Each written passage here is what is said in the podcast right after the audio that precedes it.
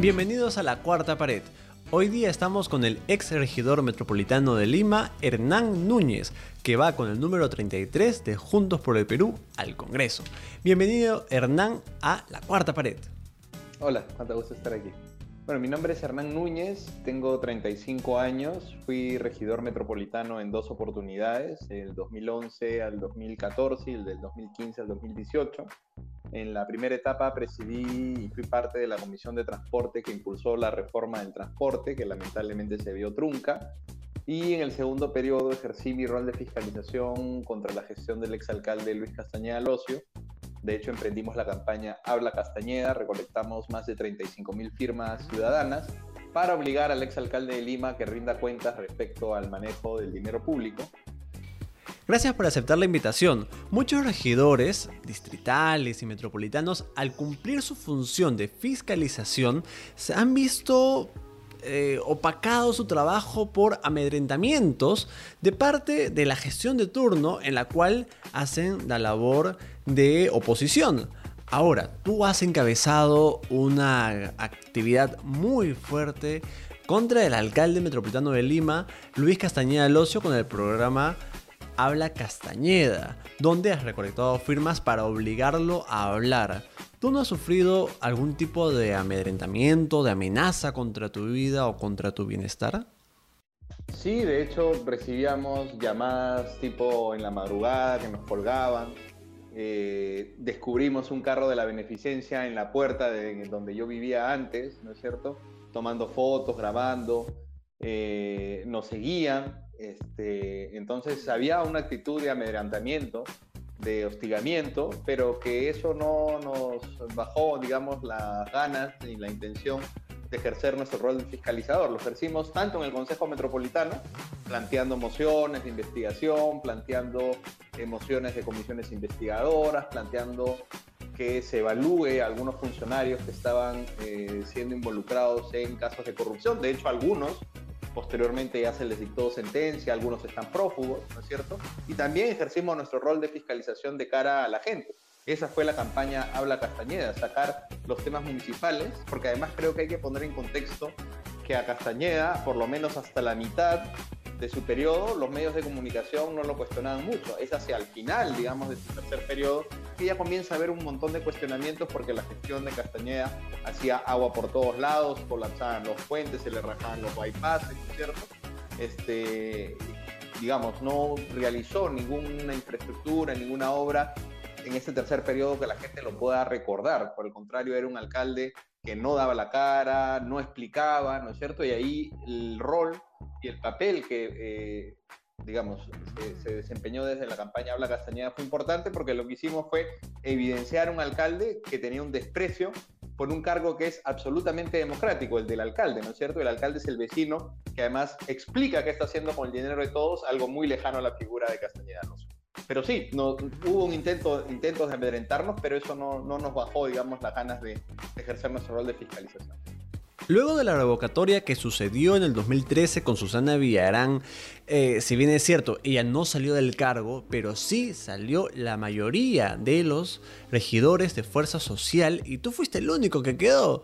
Eh, y luego ingresó eh, una mayoría aplastante después de las elecciones complementarias del PPC, un cuerpo de regidores metropolitanos. ¿Tú cómo trabajarías eh, desde el Congreso para llegar a un consenso, porque es muy probable que el nuevo Congreso del 2021-2026 sea completamente atomizado y Juntos por el Perú no sea una mayoría parlamentaria. ¿Cómo llegarías a tender estos puentes y a lograr un consenso para evitar que suceda los grandes problemas que han acontecido estos últimos cinco años? Mira, el Congreso, así como el Consejo, es un espacio parlamentario. El espacio parlamentario se trata de acercar posiciones, tratar de generar consensos, tratar de concertar propuestas. Eh, eso no quiere decir que no hayan visiones distintas, ¿no es cierto? Porque si no, todos estaríamos en un mismo partido apoyando a un solo candidato. Hay distintos programas, hay distintas visiones, hay distintas maneras de entender el país, pero creo que también hay cuestiones que se pueden poner por delante, ¿no cierto? Por ejemplo, para nosotros es vital que el Estado y se refuerce y fortalezca teniendo más recursos. Una de las propuestas que nosotros tenemos en ese sentido es el impuesto a la riqueza. Por ejemplo, lo hemos planteado con todas sus letras, que paguen más quienes ganan más. Y nosotros haremos en todo caso los intentos porque se discuta en el Congreso de la República una reforma tributaria. Ahí veremos en todo caso quienes se muestran a favor de que quienes tengan más paguen más y quienes creen que no es el momento adecuado de la reforma tributaria. Pero por nuestro lado, creo que hay todo intención, las ganas, la voluntad de generar los consensos que además se tienen que hacer para poder plantear alternativas a un país que está saliendo de una de sus peores crisis de los últimos tiempos. Una crisis política, una crisis social, una crisis económica, ¿no es cierto? Entonces, digamos, tenemos bastantes retos por delante que yo creo que en el próximo Congreso hay que generar mínimos de consenso. Pero evidentemente también hay otras candidaturas, hay otros partidos políticos que tienen una visión muy distinta a la nuestra eh, y ahí en todo caso ya lo que entra a tallar es eh, dirimir, ¿no es cierto? Y eso se gana por votos. El, el, espacio parlamentario se gana o se pierde en cuestión de votos. Por eso es que nosotros hacemos un llamado también a que los vecinos, las vecinas, evalúen bien cuáles son las opciones de verdadero cambio y cuáles en realidad están planteando parches al modelo. Tú eres socialista hasta el tuétano, Hernán. Te sientes muy identificado con esta filosofía y esta tendencia política, lo cual es completamente legítimo en una democracia y está muy bien. Pero hay muchos haters, hay mucha gente que va y dice y comenta cosas. ¿Qué le dirías a todas aquellas personas quienes te comentan en Facebook que no van a votar por Verónica porque les gusta comer tres veces al día? Sí, claro, yo lo que, lo que les respondo es lo que señalan cifras internacionales. 4 millones y medio de peruanos en el 2009 con inseguridad alimentaria. De esos 4 millones y medio, 2 millones y medio de peruanos se iban a dormir sin haber probado alimento ese día. Y no estamos en un país socialista ni de lejos. Entonces, ¿cuál es el modelo que realmente no permite, no garantiza, no asegura que las personas puedan ejercer y desarrollarse plenamente? Nuestro juicio es que es este modelo que es excluyente, que privilegia a unos pocos por encima de las grandes mayorías lo que genera un sistema desigual y de abusos. Y va bien por el contrario, nosotros tenemos una visión de programa y una visión política de beneficios de las grandes mayorías y de acabar con todo tipo de privilegios, privilegios sociales, privilegios económicos, privilegios políticos, porque hay que partir también del hecho de que los congresistas son unos privilegiados en este país, ganan mucho más de lo que gana el peruano promedio, y por eso una de nuestras propuestas es reducir lo que percibe el congresista en 50%. ¿no? Yo entiendo que este, hay este intento de decir que con el socialismo la gente se muere de hambre. En primer lugar, que Juntos por el Perú no es una plataforma socialista, es una plataforma de izquierda, confluyen distintas fuerzas, distintas expresiones de la izquierda, pero nuestro programa no, digamos, eh, no es la imitación, no es el calco ni la copia de otras propuestas de izquierda. Tenemos una propuesta a la peruana, desde la izquierda, desde el pueblo, desde las grandes mayorías, y en todo caso contestar que el modelo actual es el que impide, el que no permite que la gente pueda gozar de derechos básicos como alimentación, salud y educación. Gracias Hernán por tus respuestas y también por estar aquí en la cuarta pared y tener esa gran disposición de poder conversar en un ambiente y en una fiesta democrática. Como no, ahora vamos a irnos al ping pong de preguntas. Susana Villarán. Una desilusión para quienes optamos por una propuesta de cambio en la municipalidad. Revolución.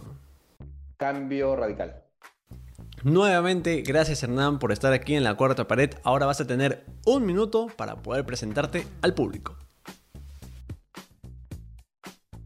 Soy Hernán Núñez, fui regidor metropolitano en dos oportunidades, eh, fiscalicé la gestión de Luis Castañeda Locio, de hecho la labor de investigación que realizamos sumó a las investigaciones fiscales que viene realizando el equipo Lavajato en su contra emprendimos la campaña Habla Castañeda, recolectamos en las calles más de 35 mil firmas para obligar al exalcalde de Lima a informar, a rendir cuentas sobre el manejo del dinero público. Dentro de nuestras principales propuestas está la de un subsidio al transporte público para garantizar un sistema de transporte moderno, eficiente, ecológico, con pasajes más baratos y que el derecho a la vivienda digna sea reconocido en una nueva constitución para poder ejecutar programas de vivienda realmente popular que garanticen los servicios básicos como luz y agua que hoy por hoy se le niegan a millones de peruanos y peruanas. Por eso vamos con el 33 de JP, el equipo de Verónica Mendoza, juntos por el Perú vamos a cambiarlo todo. Muchas gracias Hernán nuevamente por estar aquí en la cuarta pared. Si ustedes quieren un congresista que los defienda, que los represente, que lleve la voz del pueblo y que sobre todo se ponga los pantalones de los ciudadanos, voten por Hernán Núñez y juntos por el Perú. Muchas gracias y nos vemos en el próximo video.